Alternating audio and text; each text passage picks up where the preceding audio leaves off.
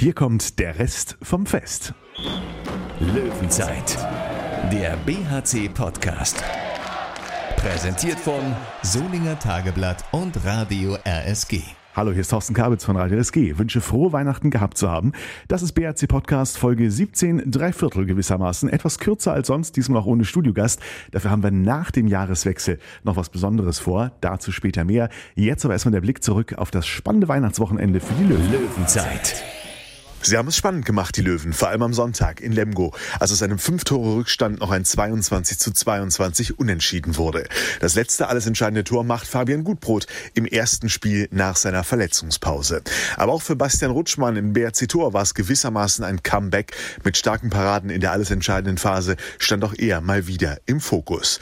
Und so hat er das Spiel gesehen nach einem Interview mit Thomas Rademacher. Wir können besser spielen, aber wie wir mit einem Fünf-Tore-Rückstand umgegangen sind und da uns da rausgekämpft haben.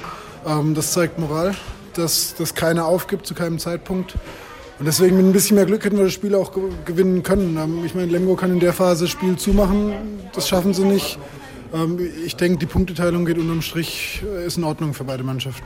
Woran lag das denn aus deiner Sicht, dass es 40, 45 Minuten im Angriff eigentlich gar nicht lief? Äh, das ist eine gute Frage. Ich bin Torwart, ich kann da glaube ich nicht ganz so viel sagen. Ähm, na, ich denke, wir haben einfach zu wenig ähm, zusammengespielt. Also war viel eins gegen eins, haben früh die, die Stoppfouls bekommen von Lemgo und da leidet natürlich ein bisschen der Spielfluss drunter. Ich denke, mit, mit 22 Gegentoren auswärts kann man leben, aber nochmal, wer eine Viertelstunde Verschluss mit fünf zurückliegt, die Halle ist da, sich dann da zurückkämpft, dann kann man, denke ich, schon von einem gewonnenen Punkt reden. Und das treue Geschenk an die Fans fürs Durchhalten bei dieser Zitterjagd, das gab es dann gestern, als dem einen Punkt in Lemgo nochmal zwei zu Hause gegen den TSV Hannover Burgdorf folgten. 25 zu 22 gewinnt der BRC nach einem Spiel am zweiten Weihnachtstag. Das alles war nur nicht besinnlich. Zwischen nervenaufreibend und euphorisch war so ziemlich alles dabei in der ausverkauften Unihalle. Thomas Rademacher war mittendrin und hat nach dem Spiel mit Torhüter Christopher Rudek gesprochen. 25, 22 Sieg am zweiten Weihnachtstag. Ich weiß jetzt gar nicht, wann der BRC sein letztes Weihnachtsspiel gewonnen hat, äh, habe ich vorher nicht nachgeguckt, aber äh, ich habe keine gute Erinnerung an Weihnachten. Heute mal ein Geschenk, oder? Ja, letztes Jahr gewinnen wir in Dresden, glaube ich. Äh, aber Zweite Liga zählt nicht. aber gut, davor waren es auch große Gegner, glaube ich, immer Weihnachten. Von daher ja, sind wir sehr, sehr glücklich, heute gewonnen zu haben und ähm, ist eine super Abrundung vom Weihnachtsfest. Es war aber lange Zeit nicht klar, dass ihr da als Sieger von der Platte geht. Was hat aus deiner Sicht den äh, Unterschied gemacht tatsächlich? Ah, vielleicht ein bisschen Wille. Ich glaube, ähm, ein Heimspiel zu haben Weihnachten ist sehr, sehr dankbar. Und ich fand schon, dass wir erst besser sind als äh, nur ein Tor vor. Also wir kriegen zwei, drei dumme Tore, wo wir Abpraller nicht holen, wo wir den Ball der, im Gegenschuss wegschmeißen und direkt den Konter kriegen. Von daher ähm, fand ich schon eine souveräne Leistung heute. Und dann gab es in der zweiten Halbzeit diese Phase, wo ihr mit ähm, zweimal in Unterzahl spielt. Riesenchance für Hannover wieder ranzukommen. Du hältst zwei freie Bälle. Wie hat sich das so angefühlt?